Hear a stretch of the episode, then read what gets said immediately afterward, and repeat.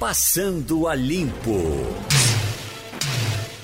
Eita, teve uma polêmica no fim de semana que foi quando Simone foi ao Faustão com 70 anos de idade e todo mundo ficou impressionado com a vitalidade, com a força, com a discussão dela com 70 anos de idade. Faustão revelou a idade dela publicamente. Aliás, já era público, né? as pessoas já sabiam dessa idade e já vinha sendo divulgado.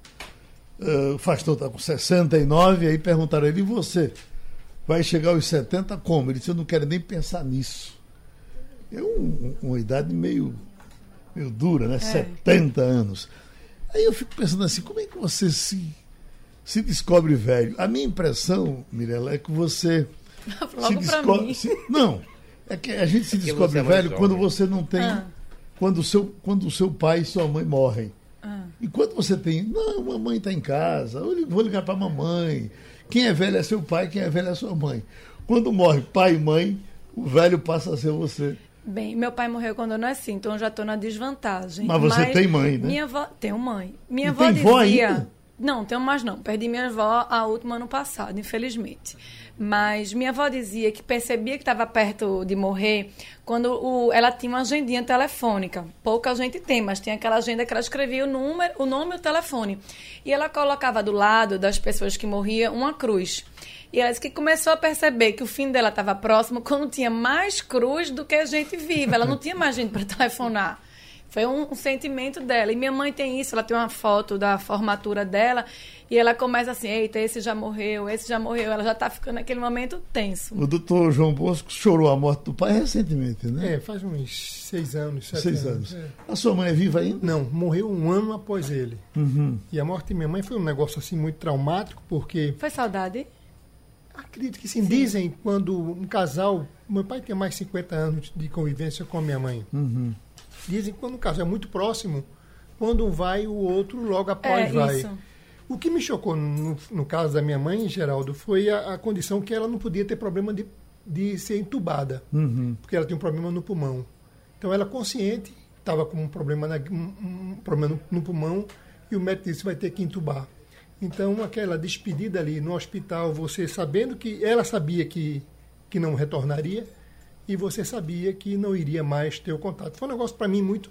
Mas muito você se despediu, conseguiu se despedir. É uma despedida maluca é, que você que não é... vai dizer ao outro que é. ele se vai. Né? Ao mesmo tempo, ele sabe que vai, nem você tem aquela coragem. Eu só pedia desculpas. A minha mãe, quando estava morrendo, eu estava com cinco anos, isso foi em pesqueira, a mãe morreu por falta de socorro médico, ela teve talvez um, um, estrangulamento de apêndice. E eh, eh, a gente brincando na areia, e minhas irmãs menores, e ela fazendo o sinal que viesse da bênção que ela estava morrendo. Ah, ela sentiu, né? Impressionante isso, viu? É um, é um negócio maluco. E agora, uhum. essa questão da idade, Geraldo, você falou, eu estou com 57. Uhum. Você Mas... sabe que o, o, é, é, Jamildo, que eu conheço o, o, o doutor Bosco desde menino. Ele era mascote do Santa Cruz. E Geraldo andava com rádio. Jogava. Desse era? também aqui. Não, não, eu entrava com ah, o time. entrava com o time. Era. Jamil tem quantos Jogava. anos? Um tio meu, Luiz Geraldo, que me. Eu? É segredo, diga aí. Você fala em que sentido? Biológico. Eu tenho 54, fiz 54. Tô na, no auge da minha felicidade porque eu me entendo jovem. Pela sua lógica, eu seria um velho, porque eu perdi minha mãe uhum. aos 14. E imediatamente eu deixei de falar eu com perdi meu, a minha meu pai. Cinco, né? E aí, por essa lógica, seria velho, mas não sou. Eu acho que a gente tem um tempo de despertar. E quando você está acordado com, tem uma consciência do que é a vida e que você veio para evoluir, eu estou na minha juventude. É, eu acredito isso que assim mudou muito. A gente tem uma cultura ocidental. Quando a gente era mais jovem, a gente olhava para uma pessoa de 40 anos e, e, via uma pessoa velha. Quando eu era criança, eu olhava para uma pessoa de 40 anos e dizia, é uma pessoa velha. E agora, aos 40, a gente vê, poxa, perdemos essa muito, referência. Né? né? Então, é. assim, hoje em dia, 60 anos é jovem. Estamos com o professor Thales Castro. O professor Thales Castro é especialista em política internacional. E, professor Thales, o mundo quase não dorme de ontem para hoje porque no horário do Brasil, aí pelas 11 horas, pipocou essa informação uh, desse ataque dos americanos uh, ao general do Irã. A manchete hoje é essa aqui, olha. Medo de terceira guerra mundial domina as redes após ataque dos Estados Unidos contra general do Irã. Terceira guerra mundial. Chega a isso, professor Tales, acho que caiu a ligação, mas esse foi realmente um assunto que é um, é um... não nos deixou dormir. Se você me permite, Geraldo, veja, o Irã já vinha, ele sofre os embargos. E nós estamos no ano eleitoral nos Estados Unidos. Exatamente, em novembro. Novembro. Veja que o Irã atacou um drone americano e o americano ficou calado, com uhum. Trump. Veja que o Irã atacou a Arábia Saudita, poço de petróleo lá na Arábia Saudita, e o americano não fez nada, silenciou. Veja que agora é uma resposta severa dos Estados Unidos no ano eleitoral, num país que está com embargo, mas estava tomando conta do, do, Iraque. O Iraque hoje é dominado pelo Irã. Uhum. Então o, Iraque, o Irã não aceitava essa situação. Mas, doutor Tales, está aí? Professor Tales, a, a, a manchete diz isso, né? Medo da terceira guerra mundial. Podemos chegar a isso? Dia, Geraldo Freire. Bom dia, prezados ouvintes da Rádio Jornal é, e todos os comentaristas aí. Eu diria que a situação é gravíssima e eu concordo com o que foi dito. Na verdade, a gente já vê de maneira sintomática com essa gravidade alguns indícios já uh, caso, como por exemplo é, acho que nós estamos com é, de petróleo do tipo Brent, né, que é o barril mais negociado uh, em termos de, de economia do petróleo na área internacional. Primeiro, a gente vê também como gravíssima a resposta, não seria, digamos assim, de menor escala, não é? por parte das autoridades iranianas. Inclusive, o Twitter do ministro das Relações Exteriores do Irã diz que os Estados Unidos entraram numa aventura perigosa e que responsabilizam os Estados Unidos por esse tipo de ataque, na visão dele, terrorista. E em matando o general Suleiman, que era chefe da Guarda Revolucionária, você tem naturalmente uma quebra de hierarquia temporária, que vai levar um pequeno prazo de tempo aí para uma reestruturação da Guarda Revolucionária. Vale dizer que no ano passado uh, o presidente Trump considerou a Guarda Revolucionária e listou a Guarda Revolucionária como um agente terrorista. Significa dizer que, ao lado do ISIS, do, no, no, caso do Estado Islâmico, no, no caso aí do Al-Fatah e outros grupos terroristas, você tem um tipo de relação político-jurídico-militar muito diferenciado a partir do momento que uma entidade ou uma pessoa entra nessa lista de praticantes do terrorismo. Então a resposta será, digamos assim, extremamente inflamada. Nós podemos esperar a precarização das relações intra Oriente Médio e também extra-Oriente Médio. A resposta iraniana será também na forma de sabotagem ou atos direta ou indiretamente praticados de terrorismo contra os Estados Unidos e contra alvos americanos. Também piora substancialmente as relações de segurança por parte de Israel, porque essa ação, geral de caros amigos, ela não poderia ter sido é, engendrada se não houvesse três atores aí que deram mais ou menos aí o aval e cooperaram em termos de inteligência, uh, que são os seguintes. Primeiro, Israel. Segundo, Arábia Saudita. A Arábia Saudita também interpreta o Irã como uma grave ameaça no Oriente Médio. Uma relação de muita proximidade com os Estados Unidos. E terceiro, obviamente, as forças militares americanas em parceria com toda a estratégia de inteligência dos Estados Unidos. Então, eu acho que esses três atores aí uh, são importantes para esse ataque a míssil uh, no aeroporto de Bagdá, que uh, mata o general Suleiman que é tido como uma das grandes personalidades no Estado iraniano. E aí, eu acho que outra reação aí, outra, outra causa direta disso, é o total fracasso e é, naturalmente, o total é, desmantelamento daquele acordo nuclear iraniano lá de julho de 2015.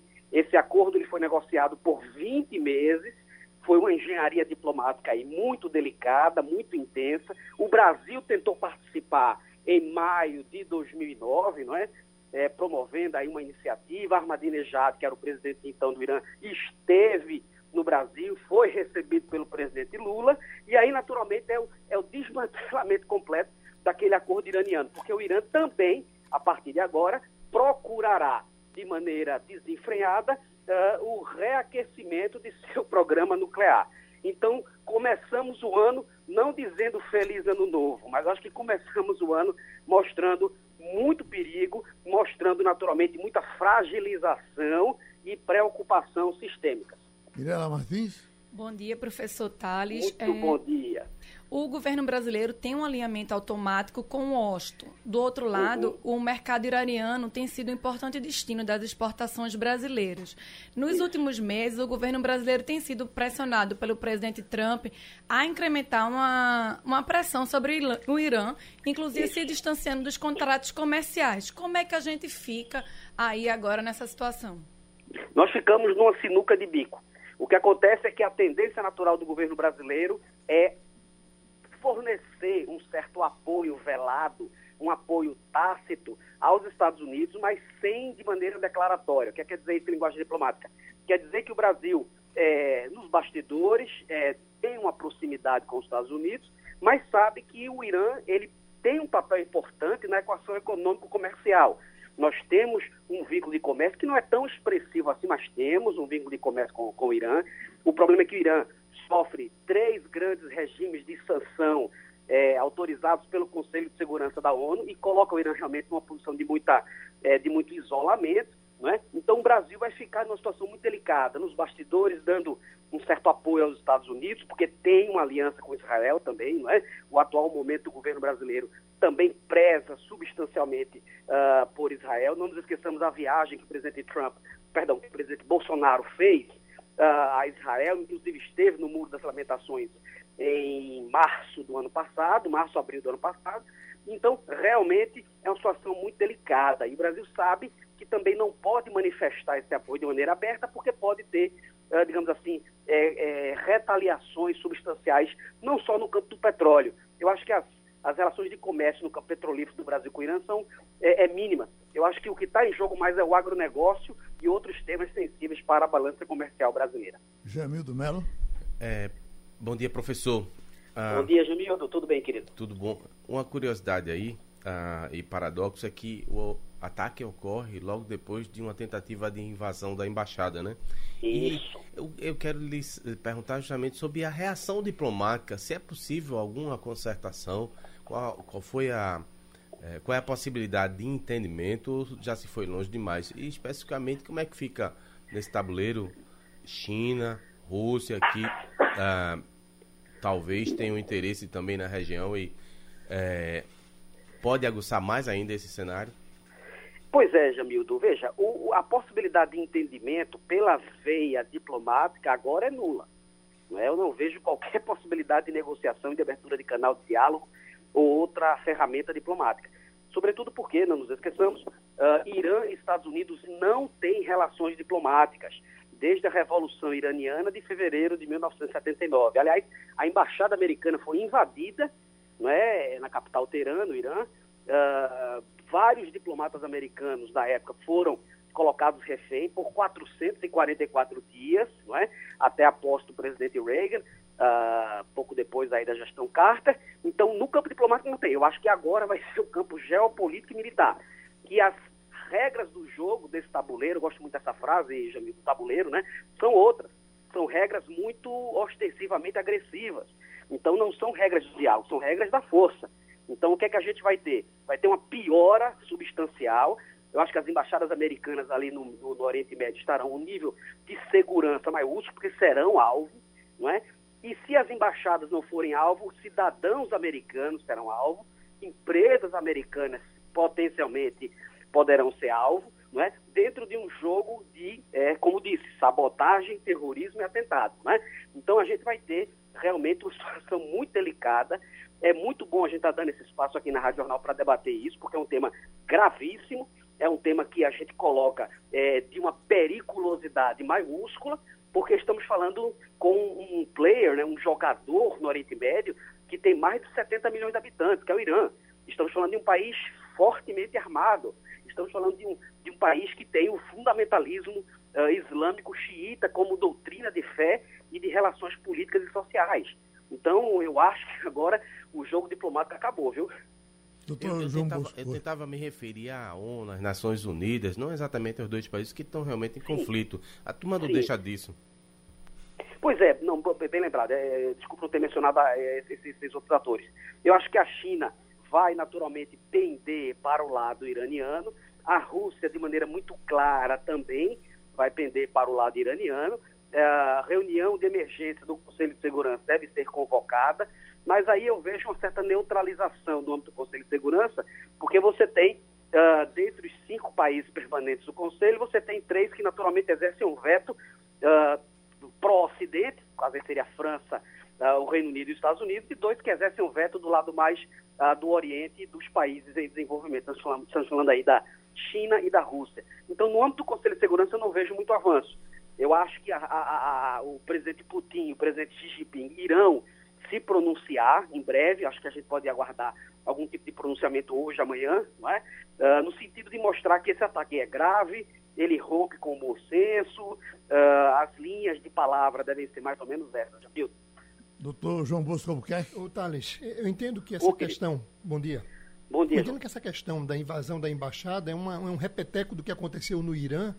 Eu também entendo, eu queria que você depois analisasse essa questão da influência do Irã dentro do Iraque, dos xiitas, não, não só o lado religioso, mas também nesse ataque americano, veja que com um tiro só de um, de um drone americano, ele matou não só o general mais importante, como também o, mili, o, o miliciano mais importante daquela região do, no Iraque. Então, Isso. será que o Irã estava usando o Iraque já diante dos embargos?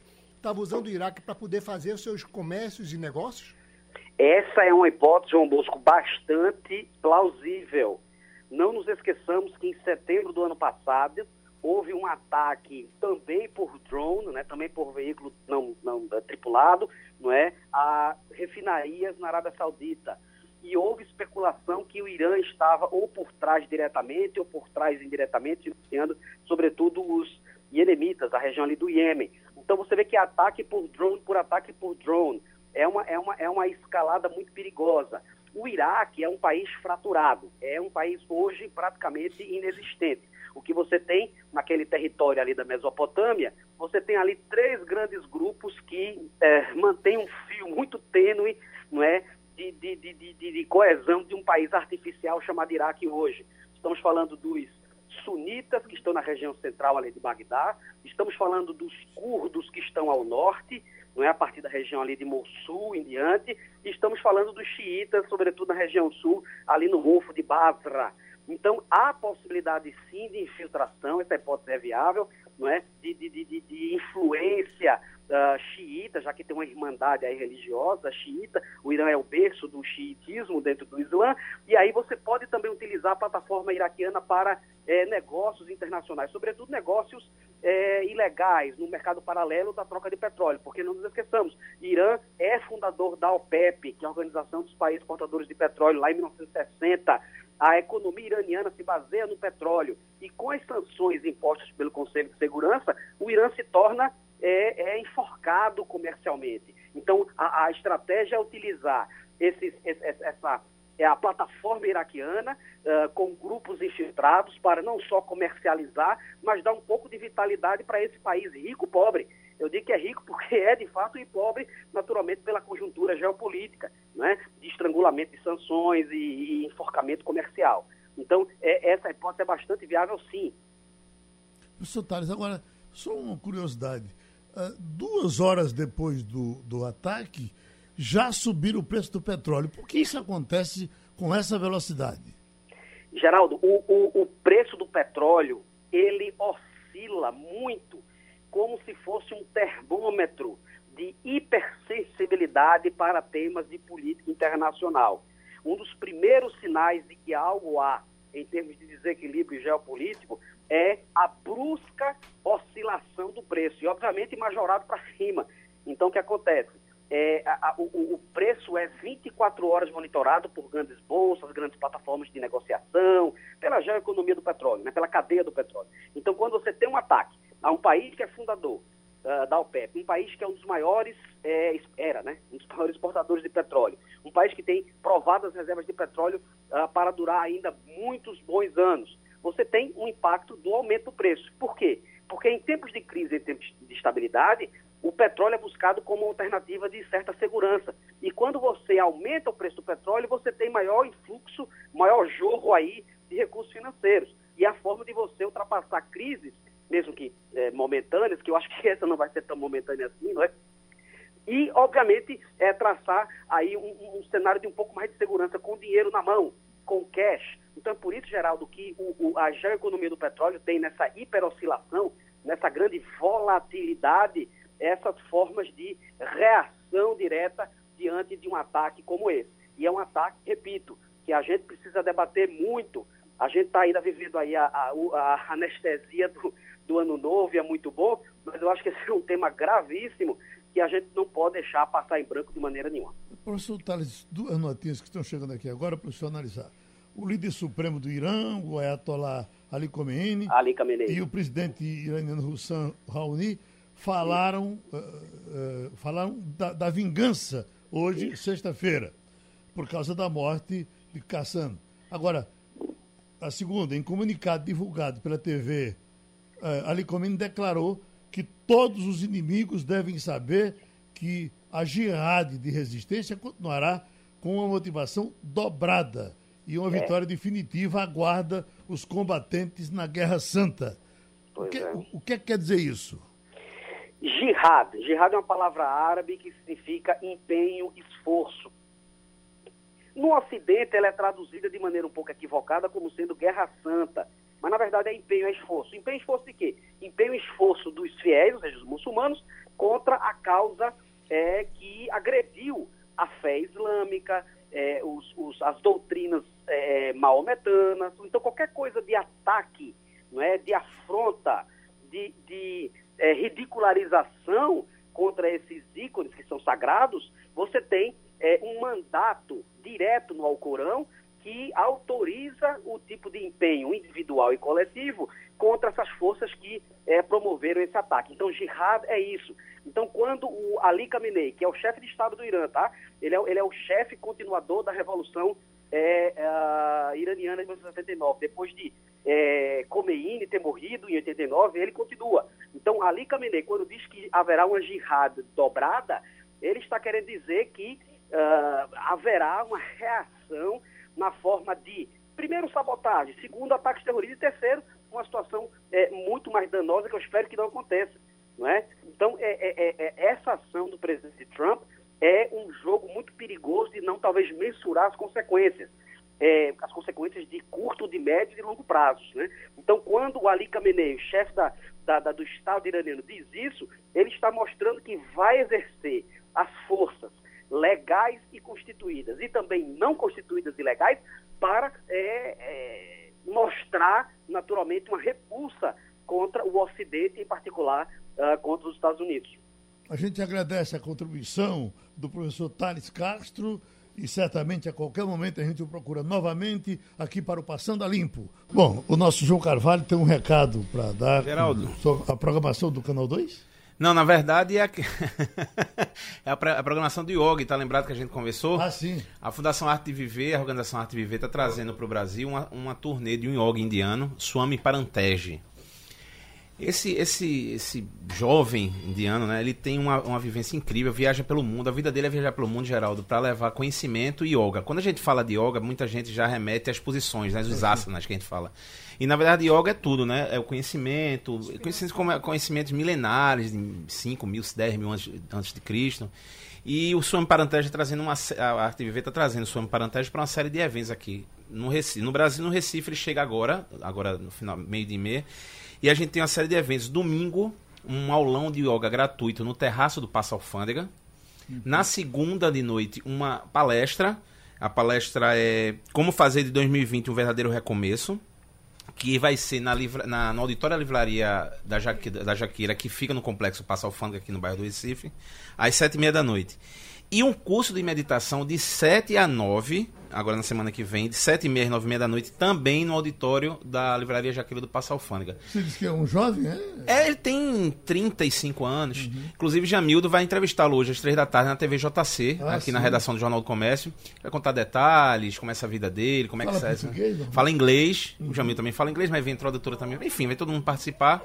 E é interessante, Geraldo, porque nesse, nesse, nesses tempos de guerra, né, é importante ter essa palavra de essa mensagem de paz e que a gente pode viver num mundo mais harmonioso, enfim. Então esse yoga indiano, o nome dele é Parantel. Swami é um título, Geraldo, é como se fosse um bispo, né, da, da hindu, alguma coisa assim. Então É, a vida dele é, é essa, viajar pelo mundo trazendo conhecimento, levando conhecimento. Chegou no dia mais apropriado, né? Pois é, vamos abordá-lo com isso, sobre isso com ele, né? Essa provavelmente. Guerra, né? Pois é. Então tá certo. Zé Geraldo, um abraço. E eh, começando a temporada do preço baixo, né? Estão falando em 80% de desconto nas lojas. Você acredita nisso, Mirella? Chega tanto? Oh, não sei não, tem que olhar, porque assim, eu, eu temo essas, essas liquidações. Às vezes coloca um item que tem muito que eles querem desovar aí para diminuir, coloca um item a 80 e os outros a 10 e 20 e pega naquele, naquela, mas é, eu vi a, a, televisão hoje, achei que estava muito calmo, muito tranquilo, porque a gente teve cenas aqui que foram horripilantes de ver. Mas é, quando chega 80, eu confesso, como brasileira, a gente teme, né? A gente olha assim, realmente, será que vale? Na época da Black Friday eu estudei, né? Antes eu, eu, sabia o que eu queria comprar, eu olhei antes, pesquisei e fui. Agora me pegou de surpresa. Quando eu vi as promoções hoje, Olha, eu confesso que eu gostei de uma fritanela. Eu tenho, eu tenho hoje em dia um parente que é comerciante e ele me conta que tem um dia chamado dia D que tem a obrigação de fazer uma grande promoção. E muitas vezes ele pega e coloca mesmo ali a preço de custo praticamente. O chamado ter... ponto de estoque, né? É, para poder chamar o cliente para a loja. E na loja o sujeito não compra só aquela coisa que está barata, vai lá e compra outra. Então Isso. acaba sendo é, bom para o comerciante. Para fisgar, né? Assim, é. Para fisgar, um item para fisgar. O senhor é. gosta de promoção, doutor Bolsonaro? Não, quem não gosta de promoção? Eu. O problema é que a gente não tem noção. Eu não ligo para promoção. Eu adoro. Eu também não. Eu, eu adoro. É? Eu adoro, veja bem, eu, eu, gosto de comprar, mas o problema é que no Brasil a gente perdeu a noção de preço. Uhum. Então você não tem uma ideia de quanto custa verdadeiramente, se realmente está sendo 80% ou se ele inflou Faça o preço e depois ele reduziu. Quer dizer, nós temos essa, essa dificuldade. Agora, esse nome promoção, 80%. Isso é um chamariz muito grande para o comércio. O comércio precisa ser revigorado e, queira ou não queira, as pessoas vão. Muitas vezes tô, a pessoa está precisando de comprar um bem de consumo e vai e compra. Às vezes compra pelo mesmo preço que era antes. E acha mas, que, acha que comprou a sensação... a sensação. Comprei na promoção e estava barato. É o gatilho da neurociência, né? A neurociência isso, explica isso. isso. Abuso de autoridade. A lei começa a valer. Constranger preso com violência ou ameaça, entrar em imóvel alheio ou submeter a interrogatório policial durante a noite, divulgar gravação sem relação com a prova, prestar informação falsa, estender injustificadamente investigação, negar ao interessado acesso aos autos, antecipar dados e atribuição de culpa a meio de comunicação antes de concluídas as apurações. Tudo isso agora é crime de abuso de autoridade. A Lei 13.869 de 2019 começa a valer nesta primeira semana de janeiro, depois de 10 anos de polêmica sobre o tema. O senador Jacques Wagner, do PT da Bahia, defendeu as punições para quem cometer abusos. Eu acho que ninguém está acima da lei. Repare que essa regra foi votada lá atrás. Então não significa que é retaliação a nenhuma coisa. É simplesmente um, um regramento para que não haja abuso de autoridade, como tem havido, inclusive numa certa promiscuidade entre a investigação e a notícia de jornal. Mas Oriovisto Guimarães, senador do Podemos do Paraná, argumentou que a Câmara dos Deputados fez mudanças desnecessárias ao texto aprovado no Senado. Nós fizemos aqui no Senado um projeto muito melhor do que aquele, que foi para lá e foi desprezado pela Câmara e resgatar uma coisa antiga que nem fala nas medidas de combate à corrupção, não fala em mais nada e só quer penalizar as autoridades. Em debate desde 2009, a lei foi aprovada em agosto do ano passado e teve 33 vetos presidenciais, dos quais 18 foram derrubados pelo Congresso. Ô Jamildo, eu acho que pela fala do senador Jacques Wagner, você sente o toque emocional da lei que está aí, né? É chateado, é verdade. Toda mudança é, é brusca, né? É uma ruptura. Então, tem o pessoal da OAB comemora, das classes dos advogados, o pessoal, lógico, de, do judiciário e do Ministério Público está reclamando, mas eu acho que tem pontos positivos nessa lei da abuso autoridade, tem outros que eu particularmente não concordo, mas é, serve aí. A gente começa a valer hoje, né? Algo novo. Vamos ver como é que vai o andar das carruagens. Os, especia os especialistas estão falando aí nas reportagens que é, não acreditam que vai mudar absolutamente nada. Porque quem tem que apresentar uma eventual ação é o Ministério Público. E o, o Judiciário tem que aceitar. Então são os dois alvos da suposto abuso. E não vai nessa hora funcionar o corporativismo, a defesa do, do, do poder? Claro que vai. Então eu não vejo com nenhuma né, né, expectativa. Acho que não vai dar em absolutamente nada. Doutor João Bosco, porque aqui as pessoas que eu tenho escutado, que são técnicas na área, dizem que era desnecessário e veio para não funcionar. É lamentável. Veja, Geraldo, eu acho que tem um bando de político ladrão fazendo lei para se proteger. Uhum. E o um político agora que falou, provavelmente está envolvido em falcatruas. Então, como é que eu crio uma norma que protege a minha classe, que é a classe que está ali roubando, bandidos? Você veja que os vetos do presidente foram derrubados. A OAB, eu também sou contra o posicionamento da OAB em algumas questões.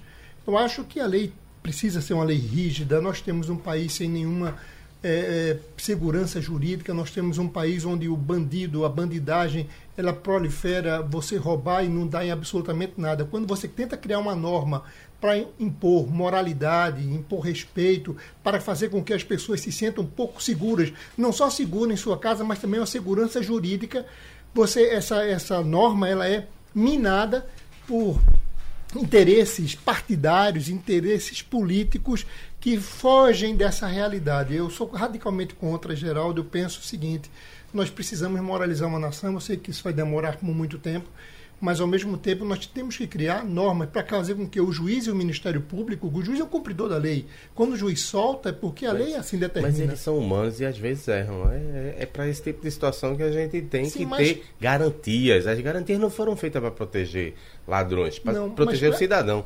Veja aqui a ironia. É, tá passando, vai entrar no cinema aí o filme de Clint Eastwood a respeito de um herói americano e que foi vítima do quê? Do próprio FBI, das próprias forças de segurança, as forças de investigação armaram contra o sujeito. Será que ele, será que deu o que lá? Eu tô curioso para ver não, o final do filme. Não, será mas... que o, o bandido mas entenda, nós não pegamos. Nós não Às vezes pegar, infiltrado no Estado. Nós não podemos pegar Pagou uma a conta? nós não podemos pegar uma exceção, um não. caso isolado, e transformar como sendo toda a verdade. O Sempre que nós temos. Exceção. É, sendo que é uma exceção. Nós temos hoje uma sociedade insegura, nós temos hoje uma sociedade que sofre com a bandidagem, sofre com a corrupção, desenfreadas em todos os níveis, seja legislativo, executivo, judiciário. Nós temos N problemas. Eu não posso pegar uma exceção de, um, de uma pessoa que foi perseguida, mas quantos outros a, a lei americana ou a lei de um outro país protege? Nós precisamos de normas que protejam a sociedade como um todo, uma sociedade ampla, e não no caso isolado. Isso aí não Sabe nasceu para proteger o povo, isso aí nasceu para proteger Sim. uma casta. Isso, uma, casta uma casta. Sabe que eu discordo do senhor? O sujeito do Ministério Público, o, o juiz, quem andar na linha, quem não cumpre, é, fizer excesso, não vai ter com que se preocupar. Simples assim. Você já teve quem, juiz... Quem cometer erro, que pague. Já teve alguns que, que com medo de, de, punição, pararam de fazer até o sim, correto. Né? Sim, porque você passa... Você como juiz, chega um, uma pessoa, um criminoso, diante de você, ali, sendo investigado, automaticamente um juiz pensa duas vezes antes de fazer qualquer investigação, porque ele pode ser punido. Ele quer fazer, ele quer cumprir a lei, mas a lei é contra alguma, alguma posição. Veja, crime, por exemplo, de corrupção. Muito bem estruturado, muito bem organizado, todo tipo de ramificações do submundo, lá no, no, no, no chão, nas escondidas. Você tem que botar isso à tona. É muito difícil, porque a coisa é feita já com essa intenção de ficar no, no, no, na obscuridade. E aí um juiz não pode investigar, o Ministério Público não pode investigar, e qualquer coisa, quem vai ser punido é o juiz, não um corrupto. Veja no caso da Lava Jato. 4 bilhões retornou. 14. 14. 14. 14 bilhões. 14 bilhões. E todos eles são santos. E todos que estão envolvidos são inocentes. Começando com o senhor, doutor Bosco. Caixa vai lançar a opção de crédito imobiliário com juros pré-fixados. Isso é bom, né, é Geraldo? Bom? É bom, é bom. Veja bem, esses contratos com bancos, eu digo sempre que tenham cuidado. Banco é bicho que não tem alma, não tem coração. Ele vive, ele, o banco vende dinheiro. Ele não vende outra coisa. Ele vai pegar o dinheiro e vai vender. A questão hoje é que esse crédito imobiliário ele ajuda a pessoa a comprar sua casa própria. Muitas vezes o, o, o subsídio e o, o que a Caixa oferece vale a pena porque você ia pagar um aluguel E com esse valor, você compra sua casa própria e fica pagando valores módicos mesmo. 150 reais, 200 reais, 500 reais no financiamento da sua casinha própria. Se a gente comparar com aqueles financiamentos antigos, doutor Bosco, eu me lembro que o meu apartamento eu comprei uh, uh, uh, antigamente pela Caixa, e quanto mais você pagava, mais você devia. Mais devia, devia. Isso, Era impressionante isso. aquilo, né? E agora as parcelas são reduzidas uhum. e agora com juros fixos. Quer dizer, existe um incentivo. Isso faz com que as outras instituições bancárias, que são vorazes nessa, nessa venda de dinheiro, ele repensem e mudem essa política também de, de, de investimentos e, e, e, como é que diz, e financiamento de imóveis para as pessoas, para casa própria. Uhum. Noivo exibe vídeo de traição da mulher com o cunhado durante casamento. Que horror. Foi isso, foi nas redes sociais ontem, só deu esse assunto ontem. Conta viu? a história aí, por gentileza, Miriam. É, ela tinha uma relação, é a noiva com, com o cunhado, né? com o cunhado. Não era qualquer relação extraconjugal, era com o cunhado. Uhum. E o noivo teve o sangue frio, a gente pode dizer, Isso. de filmar, de saber antes, mas esperou, né, que ele tem até um ditado que a vingança é um prato que se come frio, esperou a hora do casamento e durante tinha um telão, ele colocou exibiu. Foi, ele Foi. exibiu o, no telão a cena da mulher. Agora, eu não sei como é que ele conseguiu essa gravação. Porque Parece coisa dentro de novela, do quarto. Né? É, o que, o que fala é o seguinte: ela, ela andou brigando com esse noivo e esse cunhado chegou para poder ajudar a unir o casal, a reconciliar.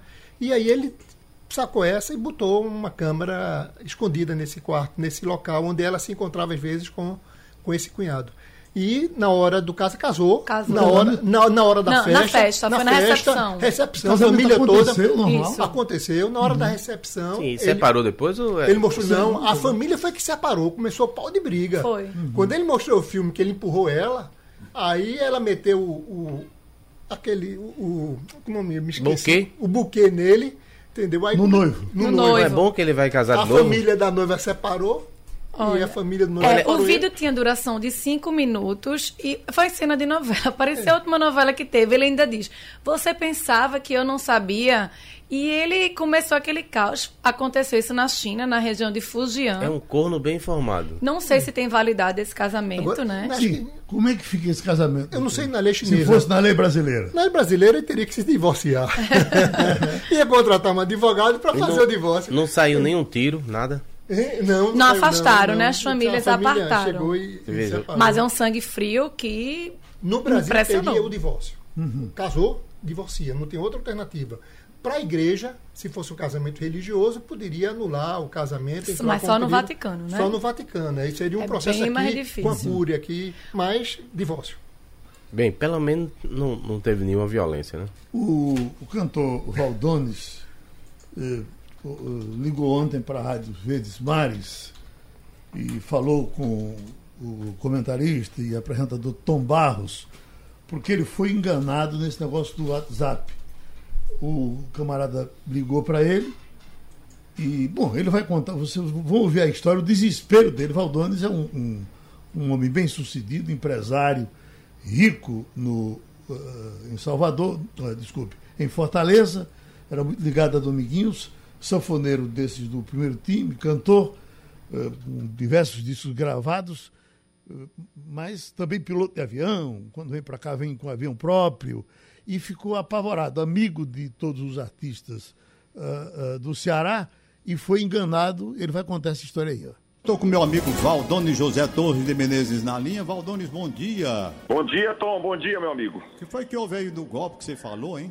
Rapaz, eu acabei de cair num golpe hum. altamente desagradável. Eu vou dizer o termo bem cearense, puto da vida comigo mesmo, porque como é que eu caí? Mas você cai. Acabaram de me ligar, acabei de chegar na academia, acabaram de me ligar. Quando eu cheguei em casa, já tinha ligação, né? Aí a Luciana disse, ó, ligaram dizendo que o Tom Cavalcante ah. vai fazer um evento no Copacabana Palace dia 22 de fevereiro e quer mandar um convite para você. Hum. Aí eu peguei e, e, retornei a ligação. Hum. Opa, amigo, tudo bem? Aqui ligaram aqui para mim e tal, estou retornando. Opa, seu Valdones, aqui eu sou assessor do senhor Tom Cavalcante, é porque ele vai fazer uma festa, assim, assim, quer mandar os dois convites, você e acompanhante. Eu digo, rapaz, acima de qualquer suspeita, né? Eu digo, opa, eu podia ter ligado pro Tom, mas não ia ligar. Eu digo, beleza. Ele disse, eu preciso confirmar o seu e-mail. Tá bom, eu passo o meu e-mail, é Valdones com WY e tal. Aí ele disse assim, não, eu nem disse o e-mail. Eu disse Valdones, eu não disse arroba o resto não. Eu disse assim, ó, oh, tô te mandando um SMS, vai aparecer um código aí de seis números. Você confirma para mim, você está recebendo o convite. Eita. Então, na hora, na ligação, ele disse, ó, oh, acabou de chegar aí o, o, código. Aí você tira o telefone do ouvido e vê o código. E diz para ele, meu amigo, quando eu disse, deu aquele frio na barriga que eu me lembrei, porque eu fiz um show agora há pouco tempo no, no Cine Teatro São Luís com a Lucy Alves. Isso. E a Lucy disse, Faldones, eu caí num golpe, fiquei sem WhatsApp. E eles mandam mensagem para todo mundo pedindo dinheiro, se passando por você. Ah. E é o seguinte, disseram que era não sei o quê. Aí quando eu dei o código, eu me lembrei. Eu digo, puta merda, caí, caí no golpe. A hora quando eu pensei, caí, que eu desliguei, que eu fui entrar no meu WhatsApp, já está desabilitado. É mesmo, rapaz? Já está no celular dos caras. Os caras, numa altura dessa, devem estar tá passando mensagem para Deus e o mundo, minha lista de WhatsApp eu estou sem o WhatsApp, eles bloqueiam até para você falar com as pessoas. Eu estou falando do telefone da minha filha. Cara, é um negócio absurdo. Eu estou ligando, eu tô, tentei ligar aqui para várias pessoas, liguei para Marisa Monte, liguei para o Tom Cavalcante, ah. para dizer a ele, ó, Tom, estão usando teu nome. Claro, ligaram para mim, ele sabe que é, é. amigo e tal. Mas eu não consigo, não estou conseguindo ligar também, aproveitando a sua audiência aí. Qual o procedimento eu tomo? Se eu faço um BO. É, tem que fazer um BO, claro. Imediato. Você agora mesmo tem que fazer um BO. É, pois eu vou cuidar aqui. Beleza. Tá bom, meu amigo. Ok, meu, um abraço. Obrigado aí, obrigado pelo espaço, Tom. Nada, valeu. Olha aí, rapaz, que coisa absurda, não é? Você sabia que esses golpes estão sendo aplicados aí? Tem, inclusive também tem um que, se você usar aqueles aplicativos de OLX, tudo, você faz e as pessoas também utilizam. Minha mãe, inclusive, foi vítima de um deles e saíram, pediram dinheiro no WhatsApp, você recebia dizendo que estava numa roubado e pediram, por favor, que depositasse dois mil reais, porque já era tarde da noite e tava precisando. E aí ela mandou para toda a listagem dela de WhatsApp, tinha cliente, minha mãe é médica, tinha cliente no meio, e algumas pessoas estranharam e começaram a ligar para ela. Foi quando ela descobriu, ela fez um BO e tem uma delegacia de, de internet, né, de crimes da internet, ela foi prestar e quando chegou lá ficou impressionada a quantidade de gente com o mesmo artifício. Uhum. É por isso que eu tenho horror à tecnologia, eu quero distância. Era bom que pegasse só quem defende que avança essa vida moderna.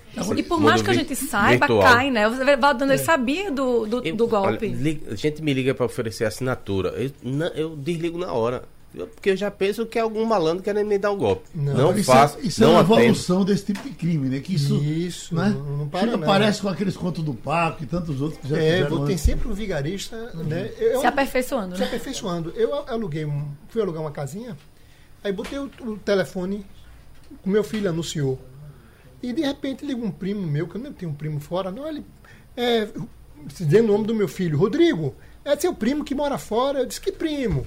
É seu primo, adivinha quem é? Aí eu peguei e inventei um nome qualquer e chutei, sabe? Fernando. Ele é, rapaz, quanto tempo? Esse rapaz, não vou cair nessa não. Eu desliguei. Eu deveria ter continuado, mas é isso, Geraldo. Hoje você não pode fazer absolutamente nada. No caso do WhatsApp, as pessoas hoje dependem disso.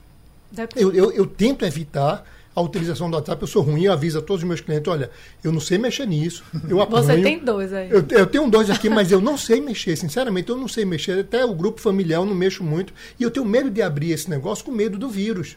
Uhum. Então você recebe muitas vezes anexo, abre esse anexo, esse é na época ah, de Natal. Não, Cuidado! E tem um sequestro do filho, não tinha um, um pessoal que também ligava dizendo que o, que o filho foi sequestrado? Aquele eu adorava. Eu peguei, né? Dois ligaram para mim. Eu, aí eu começava botava uma pessoa para chorar junto, e, e no fim eu dava uma entrada nele. Aí, era uma beleza.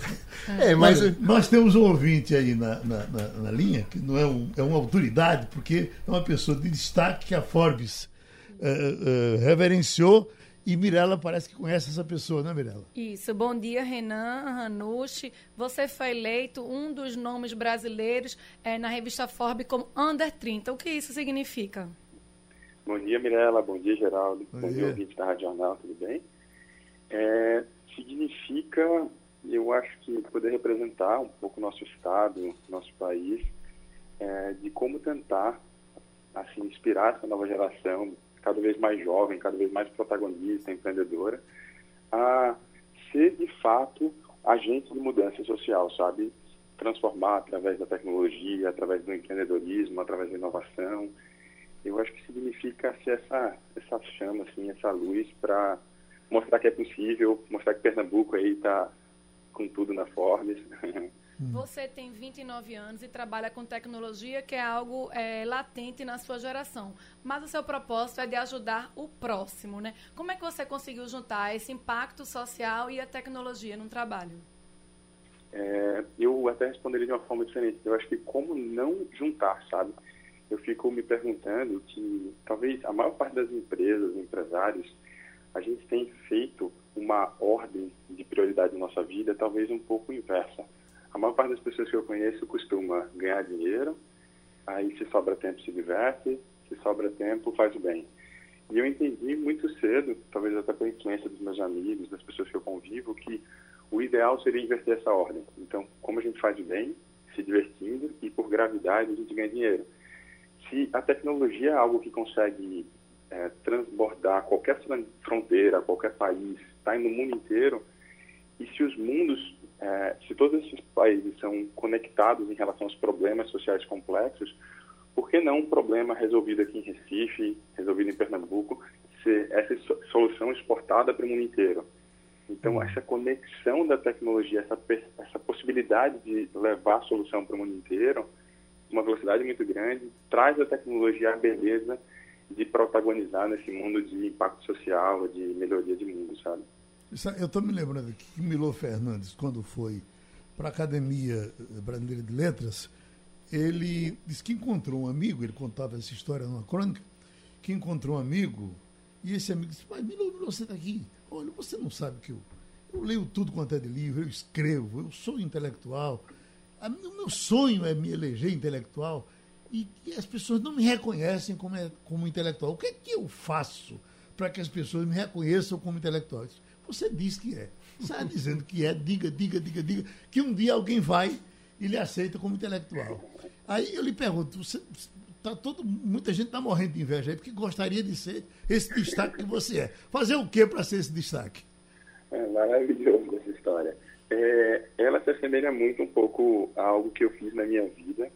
Eu acho que foi o seguinte, eu não vim de uma classe social é, alta nem nada. E um certo dia eu li um livro chamado Segredo da Mente Milionária, uhum. que ele fala assim, se um dia você quiser ser milionário e conviver entre milionários e pessoas bem-sucedidas, você tem que agir como um milionário, você tem que pensar como um milionário, mesmo sem ser. O problema é que a gente tem uma mentalidade muito pobre. Pobre no sentido de não acreditar na gente mesmo, só exercer a autocrítica, não exercer a autogentileza ou auto-amor. A gente sempre se coloca para baixo, a gente nunca entende que a gente pode chegar lá, tá naquela revista, tá naquele prêmio. Então, acho que o primeiro passo é muito acreditar em você, entender que todo mundo pode o que quiser, mas tem que se esforçar bastante para isso.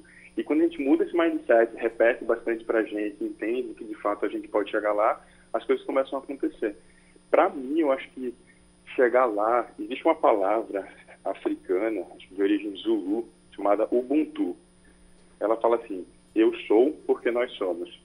As pessoas que cruzaram minha vida, meu caminho, é, sócios, amigos, parceiros, mentores, eles me ensinaram muito me tutoraram muito, me desafiaram muito, sabe? E dentro dessa jornada, eles são. Assim, eu lembro que quando eu recebi a notícia, veio uma máquina do tempo na minha cabeça e eu pensei em cada um deles com muito amor, com muita gratidão. Então, acho que também dentro desse caminho para chegar lá, a gente tem que ter as pessoas certas ao nosso lado. É, a Icone já realizou duas edições do Operation Walk, que trouxe qualidade de vida para mais de 50 pessoas, tanto com prótese do quadril como do joelho. Qual é a próxima ação de vocês? Maravilha. É, a Icone é legal, assim. O primeiro ponto. Em 2020, a gente quer uma missão super ambiciosa de fazer uma doação de 10 containers em parceria com uma ONG, uma fundação uma, a maior do mundo no seu setor, chamada Projeto Cure. Eles estão em mais de 170 países e eles são os maiores doadores de equipamentos e suprimentos médicos do mundo. Então, o nosso meta para 2020 é conseguir viabilizar a doação de 10 containers com equipamentos e suprimentos médicos para Pernambuco. Cada container equivale a mais ou menos 500 mil dólares de equipamentos, o que levaria 5 milhões de dólares em doação, mais ou menos 20 milhões, 22 milhões de reais que se a gente pensar numa analogia, é, equivale a praticamente o Criança Esperança, com todos os atores, atrizes e cantores conseguiram levantar e a gente vai conseguir desbloquear e trazer esse, esse impacto social, essa doação que vai ajudar muito a saúde é, pública pernambucana em 2020. A gente não faz essa doação de, de 20 milhões. O que a gente faz é, a gente se doa, nossa expertise tecnológica, maneira operacional, empreendedora, se une com bastante gente bacana. É, o cara mesmo por trás do ícone é o Marcos Roberto Dubê. E aí eles, a gente sai articulando essas pessoas, usa de uma plataforma online chamada ícone.global para recrutar empreendedores do mundo inteiro em prol dessa ação acontecer. Eles vão se inscrevendo nesse desafio e a gente consegue desbloquear, normalmente na seguinte proporção, Mirella, é, a cada é, um real doado, a gente consegue causar um impacto de 20 reais. A gente consegue alavancar o impacto por essas parcerias com essas fundações super bem estabelecidas no mundo inteiro. A gente agradece a Renan Ranucci, empresário pernambucano, destaque na lista de empreendedores da Forbes. Informação aqui que vem do Rio de Janeiro: Centro de Tradições Nordestinas abrirá as portas em São Gonçalo. Nordeste ganhou um pedaço para chamar de seu em São Gonçalo será inaugurado uh, no dia 25, Centro de Tradições Nordestinas na cidade. Engraçado que já tem um centro de, de tradições nordestinas São Paulo. no Rio de Janeiro. Não, no Rio, que é muito grande, é. muito organizado. Né? A gente já fez lá um congresso de repentistas, é ali perto do Campo do Vasco, em São Isso. Januário.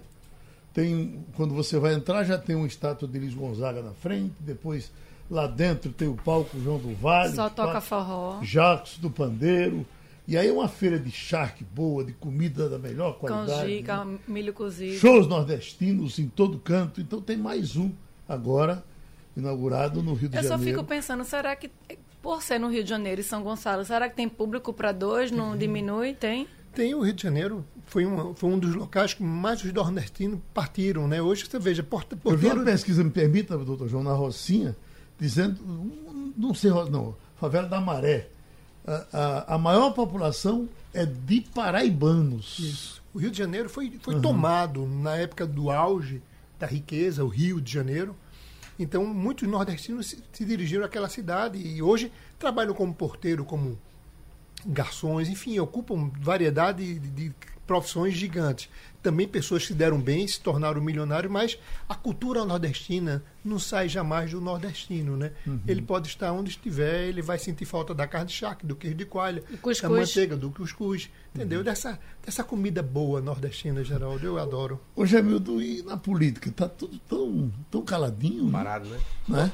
Outro dia foi animado com a divulgação dos valores da, pré do pré-sal. Do acordo pré-sal foi feito lá em novembro, foi um pouco frustrado porque queriam mais de 100, 100 bilhões e tanto e não conseguiu tudo, né? E aí, finalmente, no dia 31, Paulo Guedes, seguindo aquela lógica de Bolsonaro de menos Brasília, mais Brasil, mandou soltar o dinheiro, mandou pagar o dinheiro. Então, aqui para Pernambuco em específico, uh, são cerca de 508 milhões. 260 e pouco para os municípios e 240 para o estado. É, agora, lastimável é que as contas públicas em frangalhos, isso não dá para ser usado em investimento por nenhum dos municípios. Dificilmente, porque eles vão preferir pagar o rombo, ajudar a pagar o rombo da Previdência. Né? Isso que me chamou a atenção na matéria do Jornal do Comércio de hoje é o presidente da MUP, é, patriota, ele diz que são dos, 120 dos 184 prefeituras apresentam déficit na Previdência e ao invés de investimento vai colocar o dinheiro na Previdência. Então, o, o, morador não vai sentir mesmo esse dinheiro que chegou, né? Agora, isso é uma espécie de verba carimbada, dela vem com destino. Ela, mas pode servir para pagar folha de servidor, por exemplo? Não, a, a folha ativa não. Uhum. Do, do pessoal ativo não. Ele pode aplicar em investimento, a, mas principalmente vai gastar a previdência, porque é uma maneira indireta também de você dispor do recurso. Mas... Você não ia tirar do mesmo orçamento, aí você usa um dinheiro que vem carimbado. Então, aquele dinheiro que você talvez fosse pagar, aplica em outra, em outra área, né? Vai servir de um alento, de um fôlego. Os, mas não resolve, os não. nordestinos reclamaram do valor destinado aos estados, né? É porque na divisão é, é, disseram que foram preteridos. Quem levanta essa bandeira em especial é o secretário aqui de Pernambuco. É, mas eu não sei até que, até que ponto o argumento é correto do ponto de vista técnico, é só pelo fato de o governo ser de oposição e precisar bater de frente com o governo federal. Olha, milhares de pessoas fogem do incêndio florestal da Austrália. Esses incêndios chamam a atenção porque eles demoram muito. A Austrália está se queimando toda, né, Mirella? Já teve isso do Canadá, Califórnia de vez em quando tem.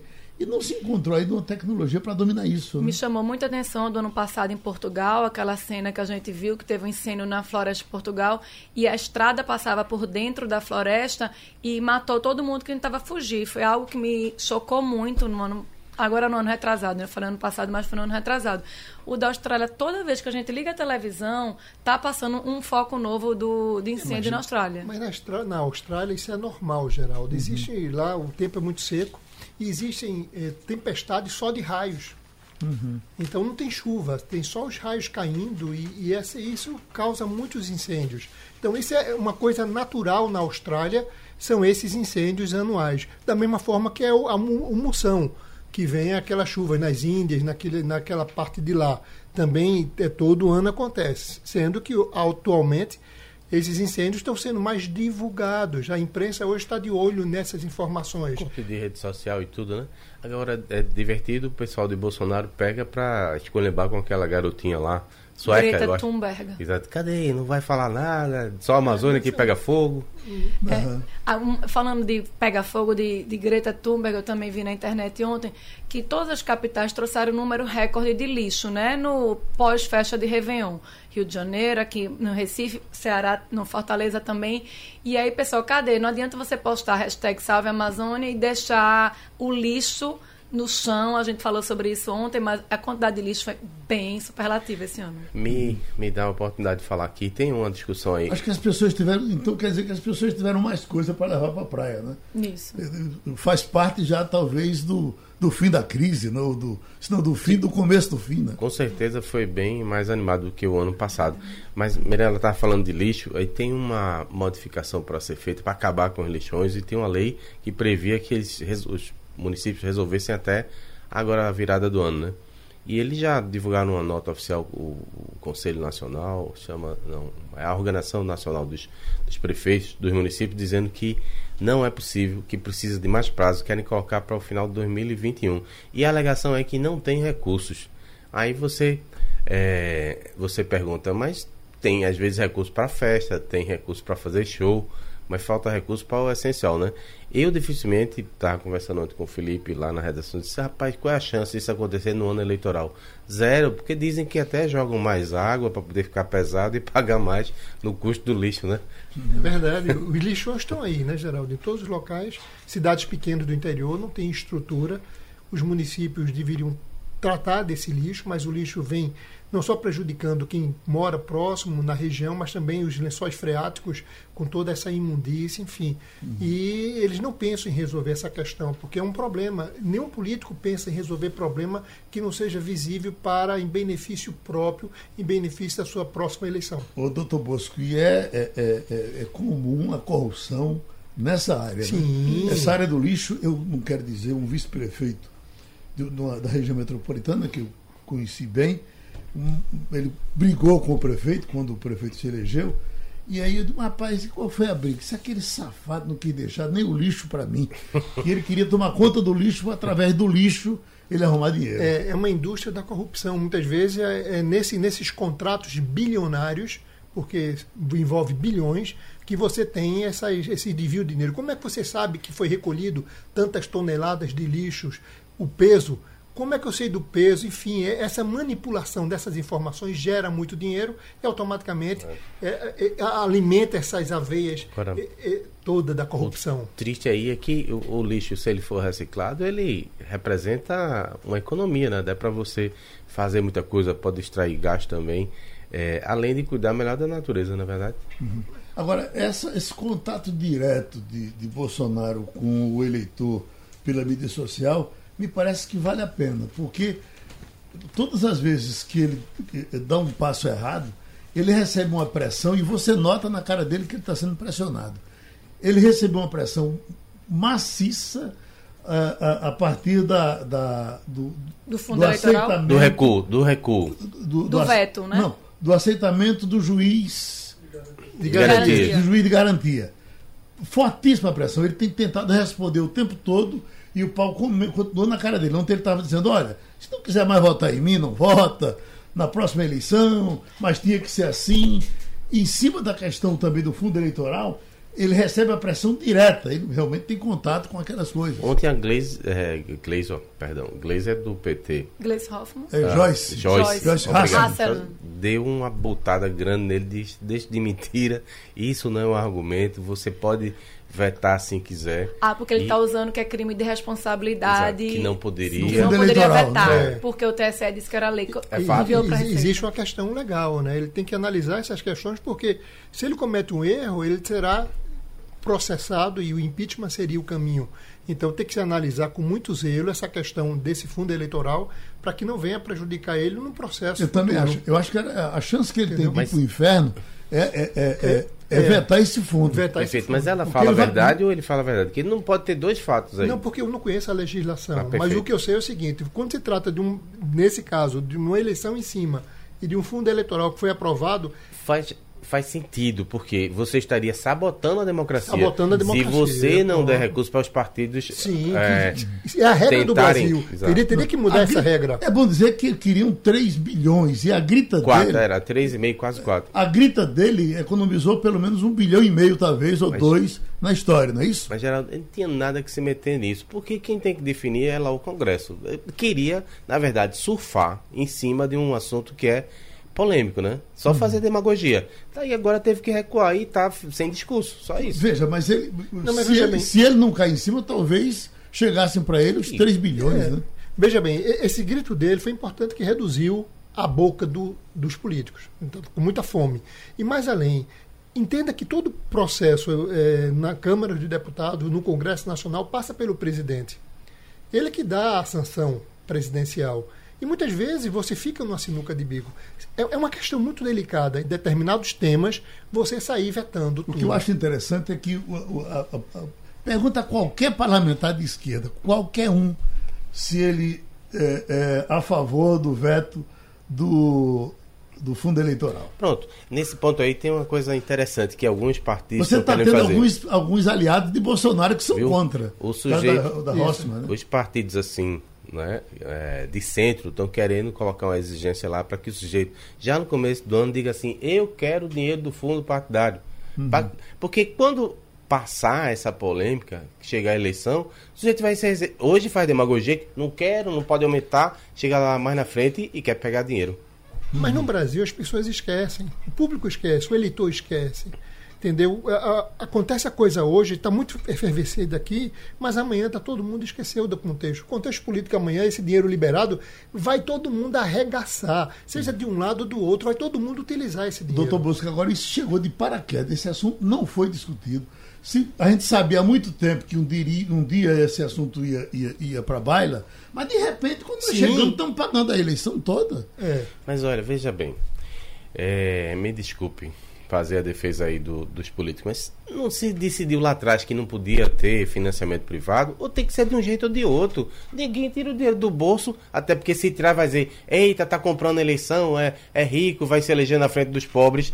Tem que sair de algum lugar, amigo. Não pode ter demagogia nesse assunto. Não, Me perdoe. Mas não pode é essa quantidade, esse volume de dinheiro em um país que está carecendo de dividir um pouco mais com a população em, em serviços sociais, em hospitais, em saúde, em educação não pegar uma montanha Dois dessa de milhões. dinheiro, entendeu? E é, e é para quase quatro. Pronto, e botar para gastar com político em festas, em movimentos, em carro, em, em transporte, em campanha. Isso tudo ainda está proibido. A gente pensava. Não pode ter carro. Sim, mas e acontece tudo isso: carro, ah. campanha, tudo. E a gente pensava que as eleições ficariam mais baratas, né? E terminou aparecendo. Bom. Agora, para sustentar esse, esse mundo de política. Existe a rede social. É. é isso, esse, esse é o maior fiscal hoje, a rede social.